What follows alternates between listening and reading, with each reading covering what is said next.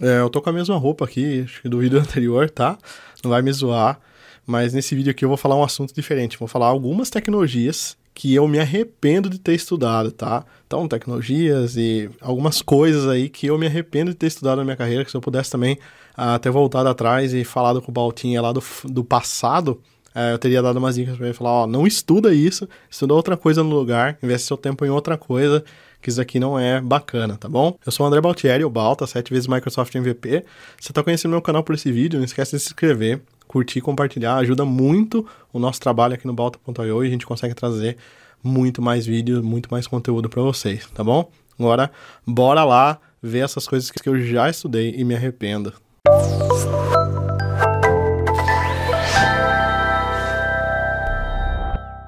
Galera, para falar de futuro, a gente sempre tem que olhar o passado, a gente sempre tem que olhar coisas que já aconteceram, tá? Para ficar vacinado ali para o futuro, tá? Para já saber, é, conseguir tentar, tentar conseguir prever algumas coisas que podem acontecer novamente no futuro, tá bem? E com as tecnologias não são diferentes. A gente tem muita tecnologia que já fracassou no passado e às vezes está voltando até com outro nome e a gente não consegue identificar, investe um tempão, depois essa tecnologia cai em desuso, é, a comunidade não adota e aí a gente fica na roça. Então eu vou começar esse vídeo aqui, né, falando com a primeira tecnologia que eu aprendi no passado e que me abandonou, me deixou na mão.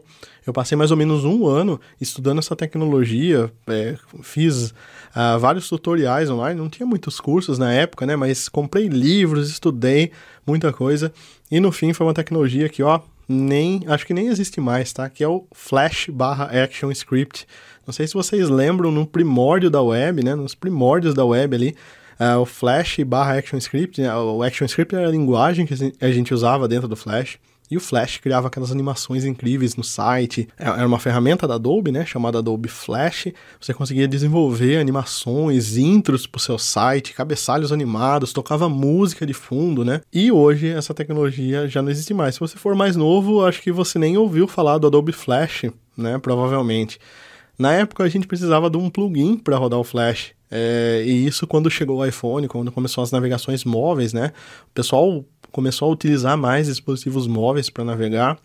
O Steve Jobs foi lá e ó, tesourou, falou: não, não vai ter nada embarcado no iPhone, é, vocês não vai ter plugin, não vai ter suporte para Flash, e vocês que se virem aí. Na época eu devia ter estudado mais HTML, CSS, principalmente quando a gente já comentava coisas sobre HTML5, as especificações eram mais demoradas do que uh, existem hoje, mas já existia, a gente já falava sobre esses itens, né? E eu devia ter apostado mais no HTML, CSS e menos no Flash, tá bom? Mas, obviamente, na época eu não tinha maturidade para tomar essa decisão. E se errar uma vez é humano, duas vezes é burrice, né? Então pode me chamar de burro porque eu apostei depois numa outra tecnologia que era muito parecida com Flash, que era o Silverlight da Microsoft. O Silverlight ele chegou com uma proposta, gente, incrível.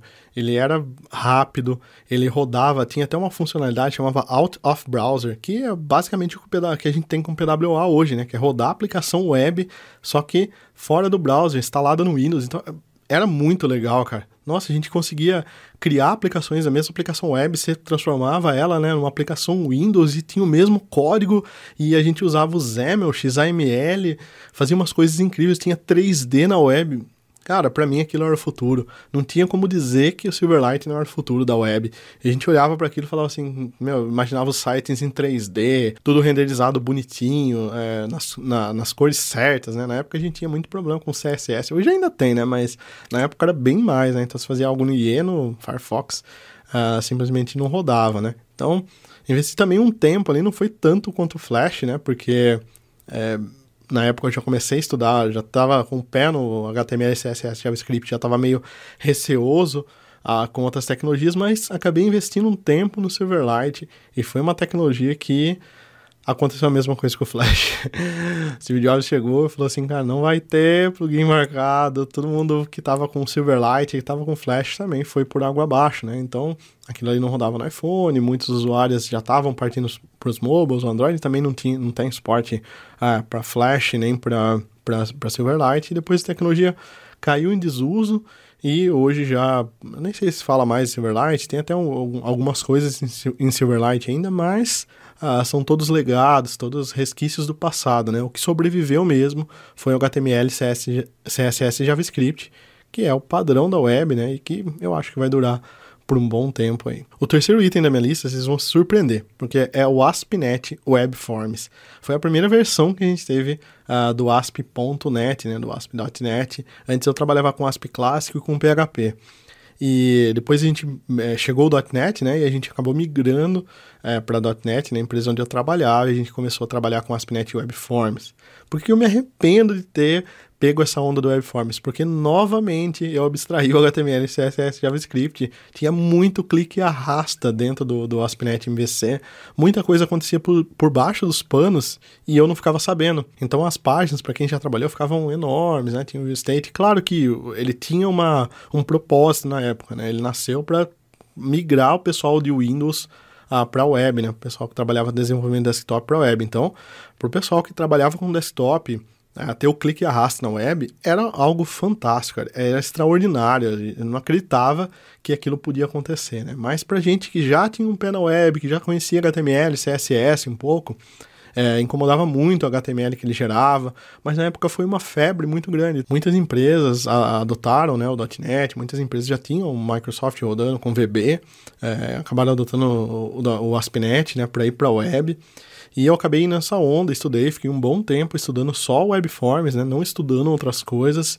E depois, a hora que chegou o MVC, que eu precisei de fato codar HTML e CSS, né, aí voltar a codar HTML e CSS e JavaScript, né? Que daí já tinha Ajax e várias outras coisas.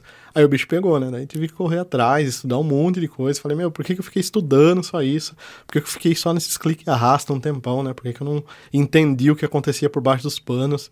É, que eu teria tido muito menos trabalho é, para estudar coisas novas. Daí. Mas beleza, né? Segue o jogo. Acho que todo aprendizado acaba sendo válido. Outras duas tecnologias, eu vou falar delas juntas, porque é, eu aprendi elas quase que juntos, foram DB2 e RUP barra UML, né, que na época eu aprendi para documentar software, processo de software. Acabei usando só dentro da IBM, depois não usei em lugar nenhum. Não estou dizendo que são tecnologias ruins que é, você não, não deve estudar nem utilizar, porque isso daí depende é, muito do que você está estudando, do que seu foco na carreira, mas estou contando o que aconteceu comigo, né?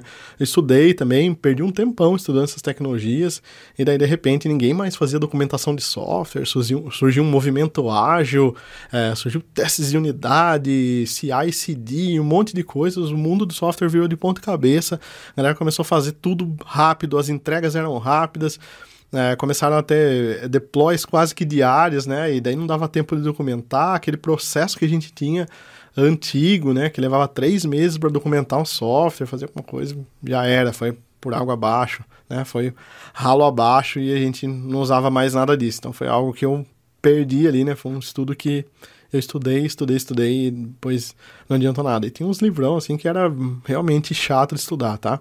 Com o DB2 foi coisas pontuais, precisei estudar para atuar dentro da IBM lá em projetos que eu, que eu, que eu trabalhei, né? É, e depois também acabei não usando mais, porque é uma tecnologia muito comum em bancos, por exemplo, que não é o meu foco, né, de, de, de carreira.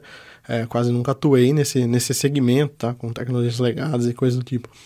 Ah, então, para mim também foi algo que, se eu pudesse voltar no tempo e falar, meu, por mais que você precise disso, tenta, talvez tenta até outra vaga, mas não foca tanto nessas coisas porque não vão te ajudar tanto uh, no foco da sua carreira que é a .NET. Né? Se você olhar para trás agora é até óbvio, né? Fala, meu, você é um desenvolvedor .NET, o que você estava fazendo, estudando coisas que não tem quase nada a ver com a, com a com a sua carreira, tá?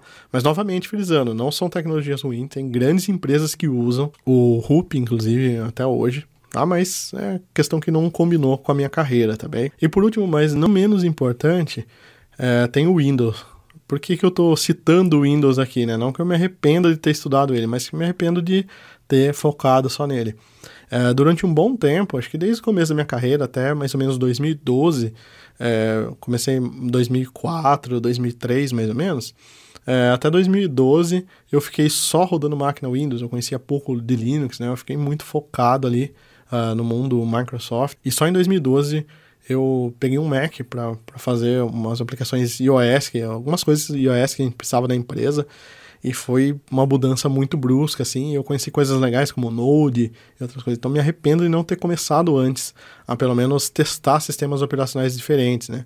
Hoje eu rodo, eu rodava, né, até um, um tempinho atrás ali, uma máquina com, tem uma máquina principal, que é esse, esse laptop aqui, um Avel, que está rodando, tem um desktop que rodava Ubuntu e tem um Mac para uh, iOS e coisas do tipo, né? E até um tempo atrás eu rodava esses três, agora eu estou rodando o Ubuntu dentro do Windows com WSL, que é bem bacana.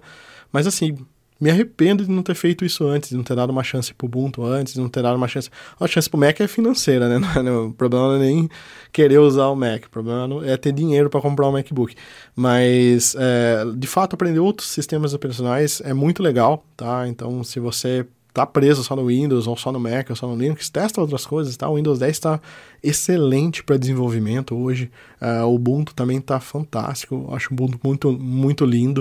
Uh, a gente tem o Subsystem for Linux, né? Que é se instalar o Ubuntu dentro do Windows, né? Coisa doida, né? Uh, e o Mac também está bem bacana, né? Acho que não coloquei o Windows, mas é, porque foi o meu caso, fiquei focado só em Windows, mas é legal que você foque em vários sistemas operacionais até para saber como funciona, né? Eu tomei um, um, tombo muito grande também, em 2015 mais ou menos, quando teve as, as previews do, do, do, Core, né, do, do .NET Core, que rodava em máquinas Linux e eu não sabia dar nenhum comando Unix lá, não lembrava mais, é, não era meu foco, né, embora hoje todas as, a maioria das máquinas hoje rodam Linux no servidor. E você ter um conhecimento básico de Linux é, é importante, né? Nessa época eu não tinha essa visão, e acabei depois, novamente, tendo que correr atrás, tendo que estudar um negócio assim desesperadamente, é, dedicar todo o seu tempo a aprender uma coisa que você podia ter aprendido parcialmente, com mais tempo, com mais calma, uh, nos anos anteriores. Então é isso aí, pessoal. Essas são as tecnologias que, se eu pudesse voltar no passado, uh, eu não teria estudado. De novo, não estou dizendo que são tecnologias ruins, que você não deve investir na sua carreira e etc e tal. Cada caso é um caso, não tem como você se medir é, através da regra dos outros, tá? Isso é um fato, então cada caso é um caso. Às vezes você está trabalhando numa empresa que exige que você aprenda a tecnologia XPTO, então é tranquilo, tá? É, são só algumas coisas que eu consegui relacionar com o meu passado que se eu pudesse voltar atrás, uh, talvez eu teria feito de uma forma diferente. Eu espero de coração que vocês tenham gostado desse vídeo, que tenha te ajudado de alguma forma. Um abraço e até o próximo.